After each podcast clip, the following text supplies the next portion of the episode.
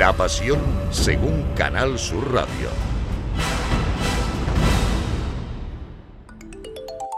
Saludos señores, muy buenos días. Estamos en la víspera de un día grande de la Pascua, del sábado de la Pascua, el sábado más importante del año.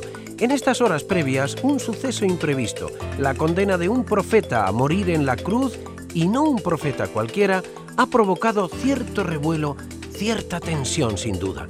A Jesús el Galileo le sigue una buena legión de partidarios, pero también cuenta con muchos detractores entre sanedritas, sacerdotes y escribas. Pilatos lo ha entregado para ser crucificado. Formalmente se le condena por haberse proclamado rey y entenderse que cuestiona la legitimidad del César Tiberio. Esta es la cuestión. El condenado está ahora en el patio del enlosado del pretorio, a la espera de salir hacia el Gólgota. Como cada mañana, queremos hablar con ustedes, conocer su opinión sobre lo que ocurre. Díganos qué piensan. David, buenos días. Muy buenos días. Mire usted, yo que vivo, vivo aquí en Jerusalén, le llamo desde, Jerusalén. Y yo al hombre este que han detenido lo he visto. Mire usted, yo vivo enfrente, frente por frente, yo tengo un huerto, frente por frente, al huerto que tiene un hombre que llaman aquí José de Arimatea. Y yo estos días pasados he visto mucho trajín, de entrar y salir.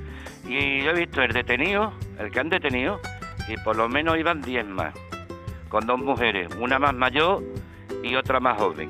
Y salieron del huerto de este José de, Arimatea, salieron las dos mujeres, la mayor y la más joven, y otro muchacho joven. Y mi niña, que hace con todo el mundo, pues se fue para la señora esta mayor.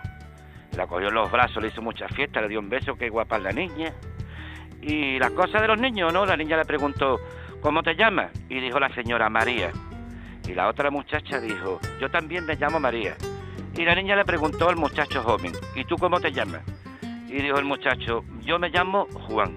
Y nada, cogieron camino para arriba y yo ya no he visto ahí entrar salir más nadie. Bien, pues a pesar del día que es, está claro, señores, que lo que interesa, lo que preocupa, es esa condena que hoy se va a ejecutar en estas vísperas del sábado de Pascua.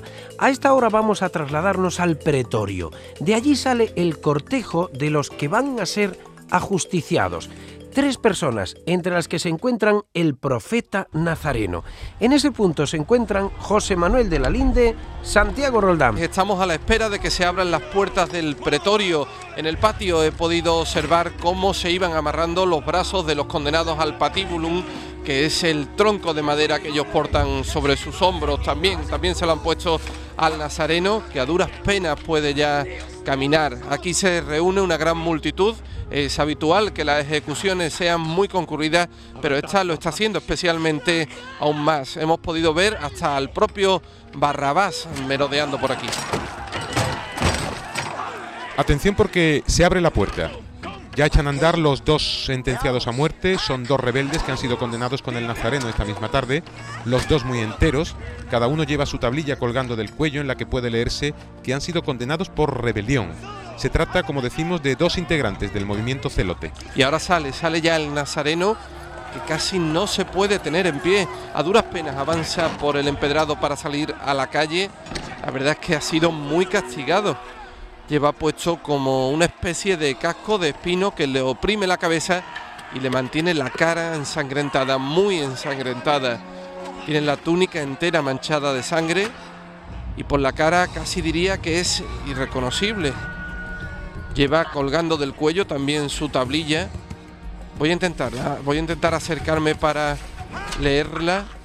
Dice literalmente Jesús el Nazareno, rey de los judíos y además viene escrito en latín, en griego y en hebreo para que lo lean todos los que se concentran aquí en Jerusalén durante la Pascua. Desde luego este hombre no se parece en nada al nazareno que el domingo pasado entraba en Jerusalén aclamado por los vecinos. ¿eh? Verdaderamente da pena verlo, está destrozado. ¡Qué dolor, qué horror!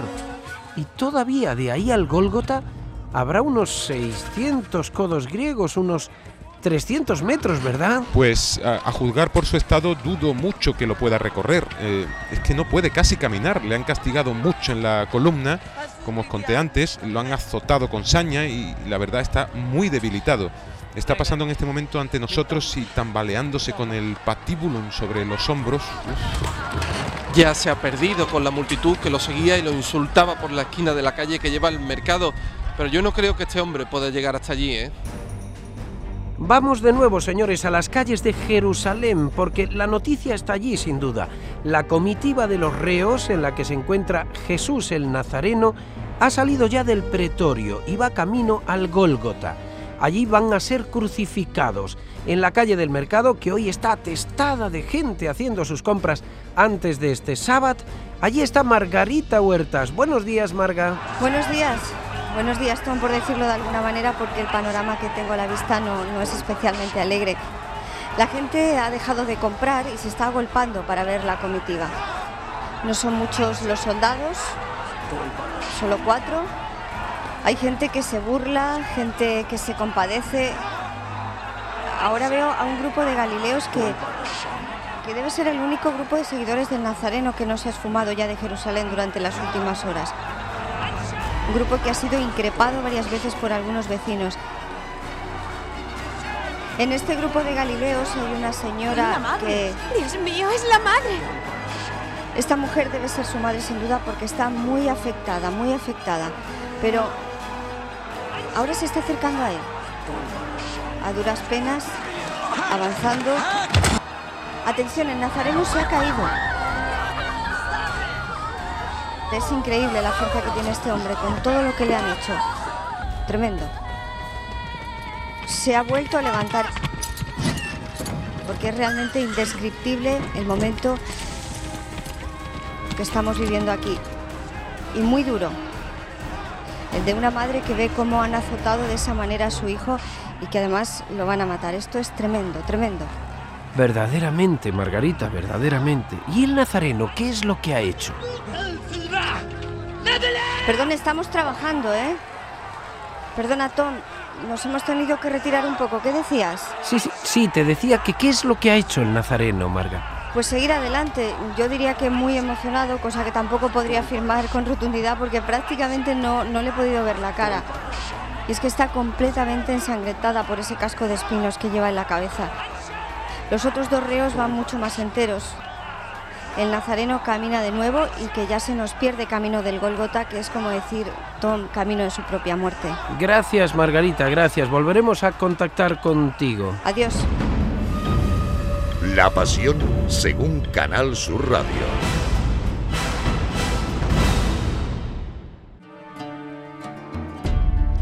Atención señores porque tenemos noticias de última hora desde otro punto de la ciudad. Ha aparecido el cadáver de un hombre en un descampado extramuros. Las noticias son confusas todavía, pero nos vamos a aquel lugar. Allí está Charo Padilla. ¿Qué tal Charo? ¿Dónde te encuentras? Estoy en una de las eras, a la salida de la ciudad, no lejos de la puerta de Efraín y no lejos del Gólgota. Se trata del cadáver de un hombre de unos 30 años, pero ha aparecido colgado de una rama, ahorcado. Ya han llegado algunos vecinos para proceder a descolgarlo y un miembro del Sanedrín. Los niños de esta zona, que serán los únicos que no están viendo al Nazareno, son los que le han encontrado con este macabro espectáculo. Ellos dicen que han encontrado varias monedas de plata en el suelo. ¿Tenemos, Charo, alguna noticia más sobre su identidad? ¿Se trata quizá de algún peregrino? Perdone, disculpe, ¿se sabe quién es? Está perfectamente identificado. Es Galileo y responde a las iniciales de JI. Gracias. Yo lo han bajado. Gracias, gracias, Charo. Ya tenemos los primeros datos, señores, sobre la identidad del fallecido. Volvemos ahora con Margarita. Adelante, Margarita. Nos hemos trasladado a la puerta de Efraín por donde va a salir ahora la comitiva de los condenados hacia el Gólgota, que es la colina que tengo a mis espaldas donde se crucifican los reos de muerte. Ahí vienen ya los soldados de la guarnición. Ahora asoman los rebeldes también cada uno cargando con el travesaño de la cruz sobre los hombros y tras la nuca. Y el nazareno, el nazareno que no viene.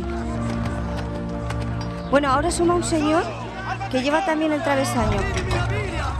Pero no, no es el nazareno. Sí, sí, ahora sí que viene el nazareno. Pero descargado. La verdad es que ya no podía más con la cruz. Probablemente lo hayan descargado para asegurarse que llegue vivo a la cruz. Aún así, este hombre va medio muerto y los soldados lo están sosteniendo agarrándolo por los brazos. Es lamentable como está. ¿Y qué dice la gente a su paso, Margarita? ¿Qué dice? Pues prácticamente de todo, Tom. Unos que así se pagan los charlatanes, un hombre en tono jocoso incluso ha dicho algo así como, ¿para qué le quitáis la cruz si al carpintero le gustan los palos? La multitud parece que se ha tomado esto como otro pasatiempo más de la Pascua. Nadie parece que se compadezca de él, ¿verdad? Pocos. La verdad es que pocos. Mira, precisamente tengo aquí a Judith Bar Joshua, la presidenta de la Asociación de Damas de Jerusalén. Ustedes se ocupan de aliviar en la medida de lo posible estos últimos momentos de los eh, condenados, ¿no? Sí. Nosotras lo único que hacemos es intentar que su muerte no sea muy dolorosa. Sabe, es lo único que nos está permitido. Lo hacemos con una mezcla de vino y de incienso. Los condenados suelen perder mucha sangre y con este licor se apacigua un poco la sensación de dolor. Parece que, que se atenúa ese sufrimiento. Es lo único que podemos hacer. Gracias, Judith. Fíjate, Tom, que en estos momentos son solo las mujeres tradicionalmente marginadas en nuestra sociedad las que siguen defendiendo al Nazareno, porque los seguidores, a excepción de un muchacho y de dos miembros del Sanedrín, la verdad es que se han perdido. No en vano él hablaba mucho con las mujeres, cosa que por cierto irritaba bastante a la jerarquía religiosa. De hecho, aquí vuelven a aparecer el grupo de seguidoras ahora entre los que se encuentra la madre del condenado. Parece que quieren estar con él en estos momentos. ¡Qué valor! Ya están subiendo la pendiente del Golgota. En ese lugar está otro de nuestros compañeros, seguro que también los tiene cerca, Manuel Casal, que está frente al Golgota. Adelante, Manolo. Pues sí, compañeros, buenos días, los tengo cerca. A esta hora es casi la hora sexta, mediodía. Han llegado ya hasta aquí los dos reos de muerte que van a ser ajusticiados con Jesús el Nazareno. Eh, en este momento, en este momento les están quitando la tablilla que llevan al cuello pero el, el, nazareno viene, viene algo más retrasado. Ahora mismo está comenzando el ascenso a la colina y, como ya decía Margarita, viene sin la cruz, desprovisto de la cruz. ¿Y se sabe, Manuel, ya quién es la persona, el hombre que la ha llevado? Pues ahora, precisamente ahora, y, y hay que decirlo todo de muy malos modos, lo están despidiendo los soldados romanos después de quitarle el travesaño. Perdone, oiga, perdone, ¿Cómo, cómo, que lo han puesto a usted a llevar la cruz? Esperamos, esperamos, no hay problema. Nos pide que esperemos, está retomando el aliento. El hombre, como es natural, está muy fatigado, casi no puede hablar. Tranquilo, tranquilo, tranquilo. Lo vemos manchado de sangre del nazareno. Ya vamos mejor. ¿Se encuentra usted mejor? Poco. Me, han, me han obligado. Porque porque este hombre no. No podía más. He tenido que, que, que, que venir con el travesaño sobre la. sobre la nuca. Desde. desde casi el principio. Esto. Esto es inhumano. Bueno, yo diría que por el acento usted no es de Jerusalén, ¿verdad? No, soy de Cirene del norte de, del norte de África. Pero vengo todos los años. Vengo todos los años para la Pascua. Espero que no, espero que no me hayan visto ningún paisano. Este año, desde luego, no olvidaré. Fíjese cómo va ese hombre. Va muy castigado, muy castigado va el nazareno. La verdad es que confirmo lo que han dicho nuestros compañeros. Ahora mismo pasa ante nosotros y es, es espeluznante. Está verdaderamente irreconocible. Está entrando ahora en el perímetro acordonado por los guardias, donde solo se ha permitido la entrada a los soldados y algunas mujeres seguidoras del Nazareno. Y bueno, hasta aquí podemos contar porque los condenados ya están en la cima del Gólgota. Eh, compañeros, despedimos desde la falda de la montaña de la Calavera. Gracias Manuel, tenemos ahora conexión en directo con un compañero de esta casa que ha logrado traspasar el cordón. Se encuentra cerca de los condenados. Antonio Catoni, adelante, ¿dónde estás exactamente, Antonio? Pues no te puedo dar muchos detalles, pero estoy entre el grupo de seguidoras del Nazareno viviendo escenas de auténtica tragedia. Han clavado a los dos reos guerrilleros en el patíbulo, los han clavado por la muñeca al madero y los han subido ya.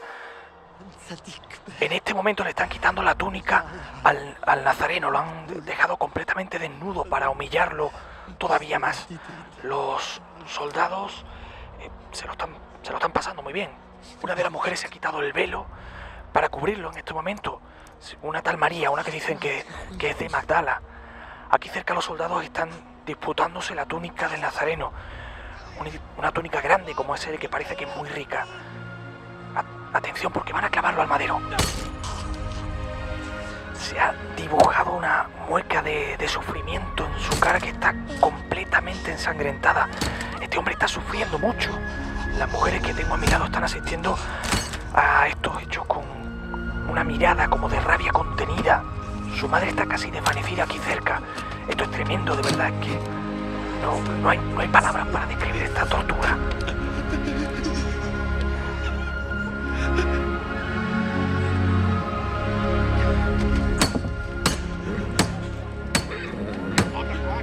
Ya lo han colocado en el almazón de madera. Está medio sentado sobre un taco que han clavado a la cruz para que descanse el cuerpo, pero está tan débil que suponemos que no va a durar mucho más.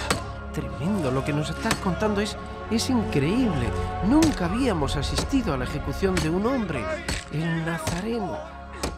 Por cierto, parece que dice algo, ¿no? Algo le ha dicho a su seguidora. Por cierto, hay un muchacho que no se separa de su madre, muy, muy apenado. Parece que un gran amigo del Nazareno.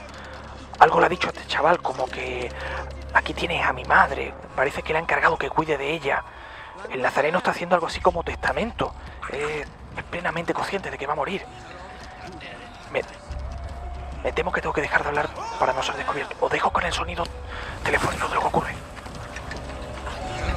Bien, gracias Antonio. Mantenemos esa línea abierta siempre y en todo momento. Eso es, señores, lo que está pasando ahora mismo en la cima del Gólgota, la ejecución del polémico Jesús de Nazaret, con el que las fuerzas de seguridad se han ensañado como quería el Sanedrín.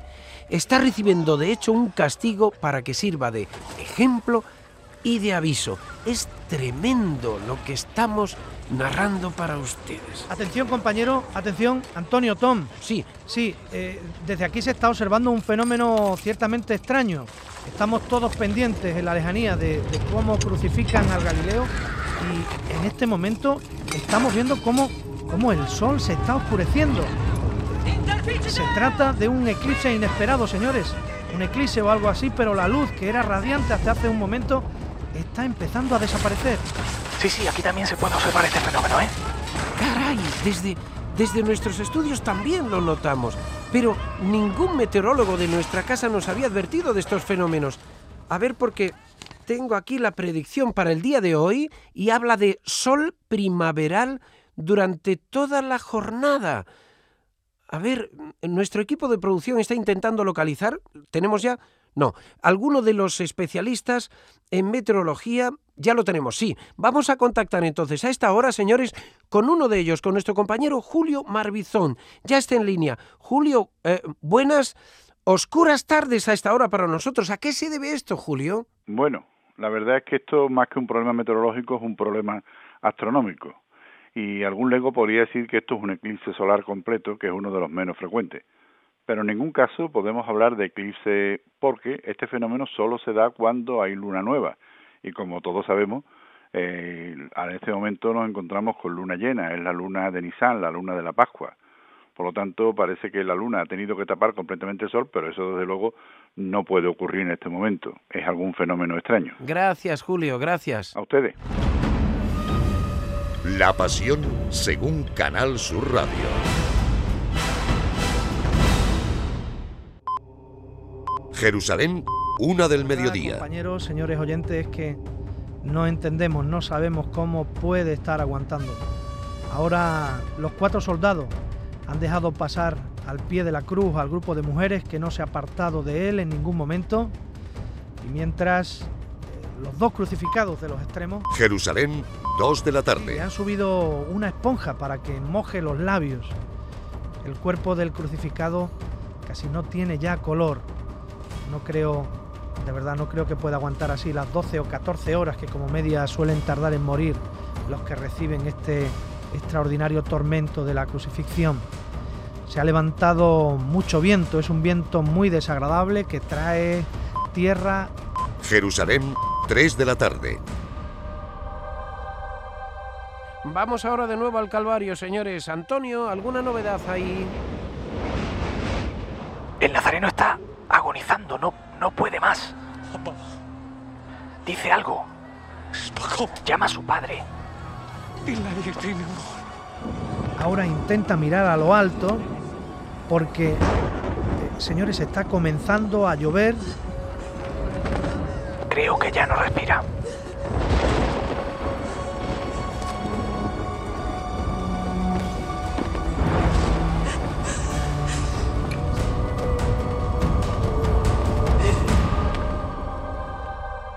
Señores, esta es la noticia. El Galileo ha muerto en la cruz.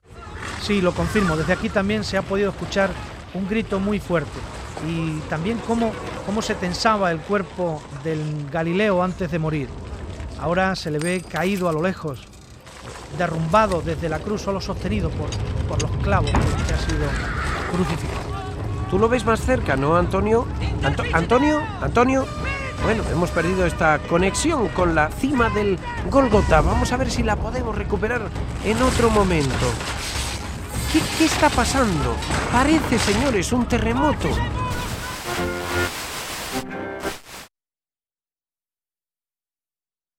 Bien, parece que ha sido en efecto un movimiento sísmico. Vamos a recuperar la conexión. Vamos a ver si podemos recuperarla con nuestros compañeros. Manuel Casal, ¿estáis bien? Manolo, ¿me oyes? Sí, compañeros, estamos bien, estamos bien. Lo habréis notado vosotros también, era un, temblor de tierra en Jerusalén. Desde aquí puedo contemplar casi toda la ciudad. Parece que, así, a simple vista, no ha tenido consecuencias sobre los edificios. Repetimos, no se ve, insisto, a simple vista ninguna vivienda destruida y afortunadamente hay gran parte de los habitantes de Jerusalén aquí.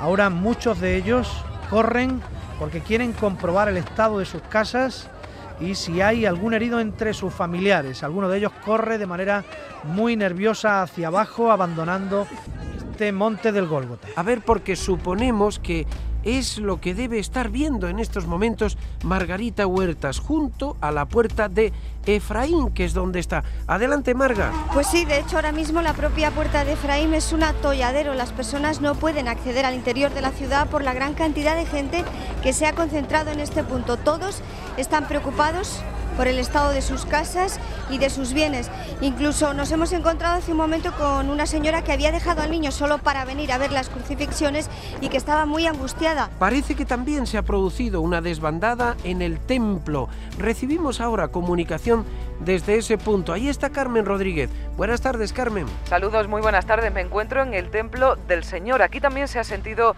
con mucha intensidad el movimiento sísmico. Parte de la zona trasera del edificio se ha derrumbado, aunque parece que solo son daños materiales y de poca importancia. Lo que sí ha preocupado mucho a los sacerdotes de este templo es que se ha rasgado el velo tras el que está el arca de la alianza. Se ha rasgado en dos el velo, insistimos, que protege la zona más santa del templo.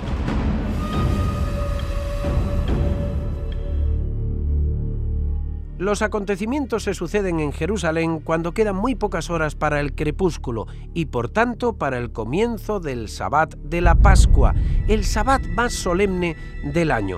El Sanedrín ha conseguido quitarse de en medio a un personaje incómodo. Los habitantes de Jerusalén se han refugiado en sus casas, pero nosotros, señores, volvemos al punto que hasta hace un momento ha sido el centro de nuestra atención. En el Gólgota sigue Manuel Casal. Adelante, Manolo. Sí, compañeros, estamos en el Gólgota y ya prácticamente solos. Estamos aquí Antonio Catón y yo y Miguel Alba en las labores técnicas. Estamos todos bien. Sigue aquí parte de la guarnición romana y el grupo de fieles del Galileo. Los dos rebeldes que acompañaban al Nazareno han muerto hace unos minutos después de que les quebraran las piernas. Apreciamos también ahora que el fallecido tiene una enorme herida en el costado. Es una herida que parece hecha por una lanza. Y su madre está absolutamente destrozada, consciente pero deshecha de dolor. Una imagen impresionante. Ahora nos podemos acercar a la cruz. Con la madre del Nazareno hay un discípulo joven, uno de sus seguidores más cercanos. Hay también otras mujeres y dos ancianos del Sanedrín. Les conozco, yo les conozco. Son Nicodemo y José. Ellos están ayudando a este grupo de fieles a desclavar el cuerpo del Nazareno con bastante dificultad. Nadie les ayuda, pero están descendiendo el cuerpo del rabí de Galilea. ¿Te han permitido los soldados llegar hasta allí, Manuel? Sí, sí, sin ningún problema. Ahora además están consolando. Es eh, sorprendente a un compañero que está muy afectado. Suponemos que por los extraños fenómenos que todos hemos sufrido en la última media hora aquí en el Gólgota. Manolo, estamos en víspera del Sabbat de la Pascua. Lo digo porque el entierro tendrá que ser cuanto antes, ¿verdad? Pues precisamente una mujer ha llegado con mirra y aloe para amortajarle. Creo que se le va a dar sepultura en una tumba cercana, una tumba que es propiedad, según se rumorea, de uno de estos amigos anedritas del Nazareno que ha cedido una cueva que servirá de tumba para el rabí. Eh, sí, eh, me lo están confirmando con la cabeza uno de los seguidores del Nazareno. Ya se ha desclavado el cuerpo y ahora, ahora es su madre la que lo sostiene sobre las rodillas. Eh, la verdad es que la imagen es extraordinaria. Lo está besando, lo está cunando después de muerto. Bueno, la verdad, compañeros, que yo creo que, hasta aquí llega lo que podríamos considerar eh, noticias. Si me permitís, estos son desde luego momentos de intimidad que, debemos respetar y, y debemos marcharnos de aquí. Por supuesto que sí. Es el dolor de la familia del Nazareno tras esta muerte tan extraordinariamente cruel. Recordamos, señores, su cuerpo será trasladado en breve a un sepulcro cercano para recibir sepultura. El carpintero de Nazaret ha sido ejecutado.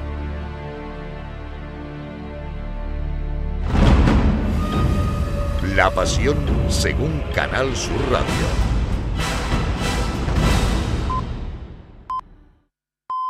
Jerusalén, 4 de la tarde. A esta hora el camino de Galilea está colapsado de gente que huye despavorida tras los acontecimientos del mediodía.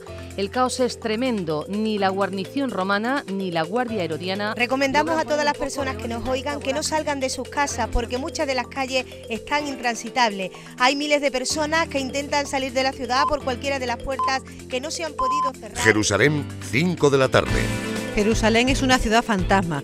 Les hablo desde el barrio de la ciudad de David, cerca de la piscina de Siloé. el cortejo de no más de 10 personas que se llevó su cuerpo se dirigió, según testigos presenciales, a la zona de su huerto cercano. Les tenemos que pedir disculpas por las dificultades en la emisión, pero es que nuestros equipos instalados en el monte Sion han sufrido las consecuencias del...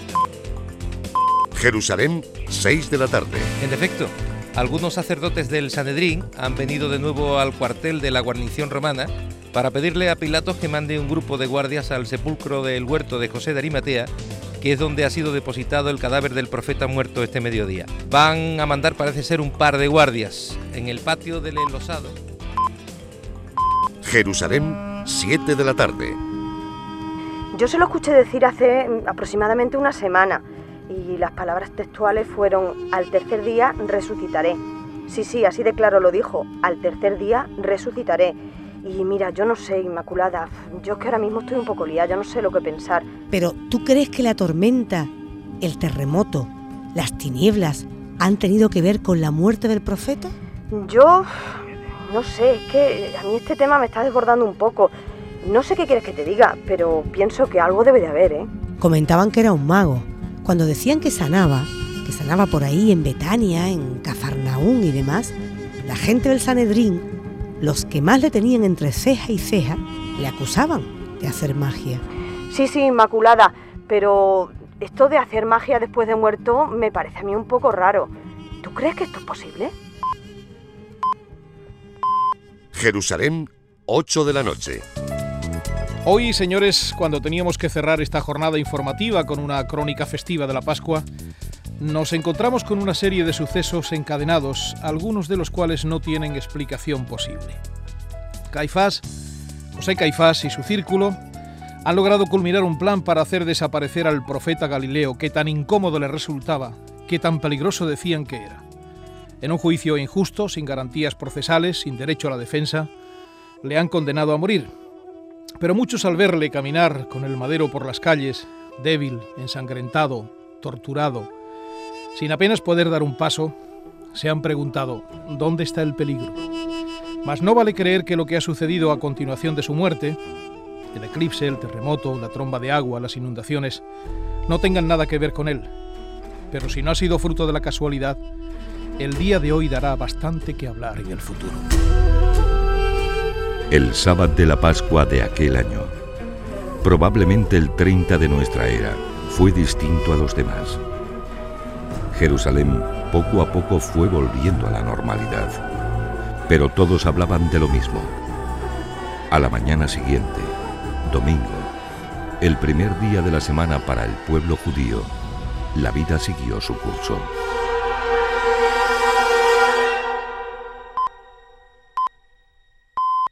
Jerusalén, 9 de la mañana. Seguimos con la información de este día en el que estamos muy pendientes de lo que ocurre en Roma, donde las intrigas políticas están haciendo insostenible el gobierno de la capital.